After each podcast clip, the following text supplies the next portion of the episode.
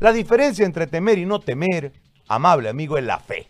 La diferencia, amable amigo, entre el valiente y el cobarde se llama fe.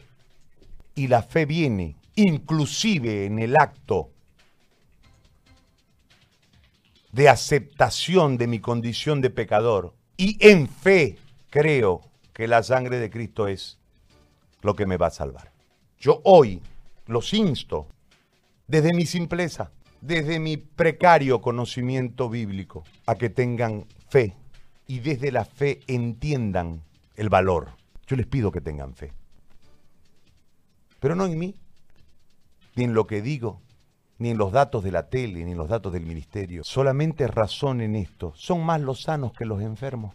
Si la Biblia dice que el cielo y la tierra pasará, y su palabra no pasará, significa que después en la eternidad también estudiaremos la Biblia. Hoy, hoy, hoy, en fe, rompamos el miedo.